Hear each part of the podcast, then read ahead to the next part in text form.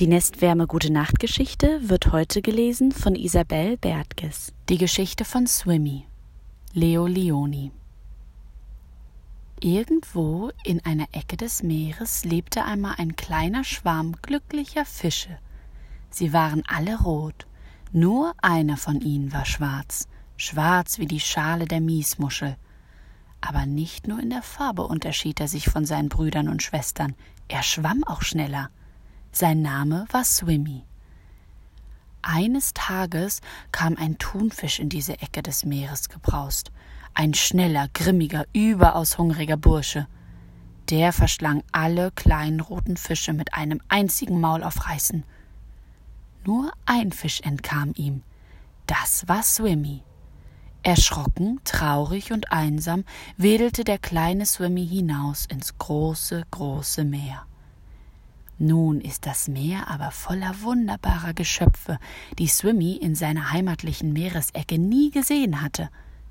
Als der große Ozean ihm Wunder um Wunder vorführte, wurde er bald wieder so munter wie ein Fisch im Wasser. Und ein Fisch im Wasser war er ja, wenn auch nur ein kleiner. Zuerst sah Swimmy die Meduse, die Qualle. Er fand sie wunderbar.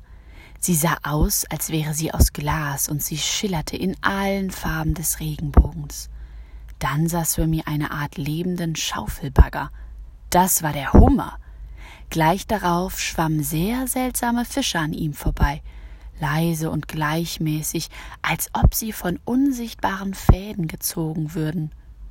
Dem kleinen munteren Swimmy waren sie ein bisschen unheimlich. Bald aber war Swimmy wieder heiter. Er durchschwamm einen prächtigen Märchenwald, ein Wald aus Meeresalgen, die auf bonbonbunten Felsen wuchsen. Swimmy kam aus dem Staunen gar nicht mehr raus. Jetzt begegnete er nämlich einem Aal, der ihm unendlich lang erschien. Als Swimmy endlich wildwedelnd am Kopf des Aals angekommen war, konnte er sich schon gar nicht mehr an die Schwanzspitze erinnern. Ein Wunder schloss sich an das andere. Das nächste waren Seeanemonen.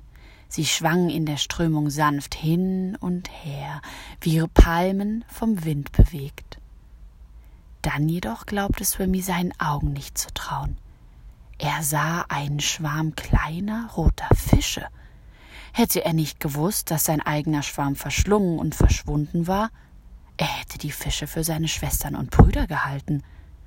Kommt mit ins große Meer, rief er ihnen munter zu. Ich will euch viele Wunder zeigen. Geht nicht, antworteten die kleinen roten Fische ängstlich. Dort würden uns die großen Fische fressen. Wir müssen uns im sicheren Felsschatten aufhalten. Die Antwort der kleinen roten Fische machte Swimmy nachdenklich. Er fand es traurig, dass der Schwarm sich nicht ins offene Meer trauen durfte. Da muss ich mir etwas ausdenken, dachte er, und er dachte nach. Er überlegte und überlegte, und endlich hatte er einen Einfall. Ich hab's, rief er fröhlich. Lasst uns etwas ausprobieren. Da Swimmy den kleinen roten Fischen gefiel, befolgten sie seinen Anweisungen. Sie bildeten einen Schwarm in einer ganz bestimmten Form. Jedes Fischchen bekam darin seinen Platz zugewiesen. Als der Schwarm diese bestimmte Form angenommen hatte, da war aus vielen kleinen roten Fischen ein großer Fisch geworden. Ein Fisch aus Fischen, ein Riesenfisch. Es fehlte dem Fisch nur das Auge. Also sagte Swimmy, ich spiele das Auge. Dann schwamm er als kleines schwarzes Auge im Schwarm mit. Jetzt traute der Schwarm sich endlich hinaus ins offene Meer, hinaus in die große Welt der Wunder. Niemand wagte mehr, sie zu belästigen. Im Gegenteil, selbst die größten Fische nahmen vor dem Schwarmreis aus. Und so schwimmen viele kleine rote Fische heute im Meer. Und Swimmy fühlte sich in seiner Rolle als wachsames Auge sehr, sehr wohl.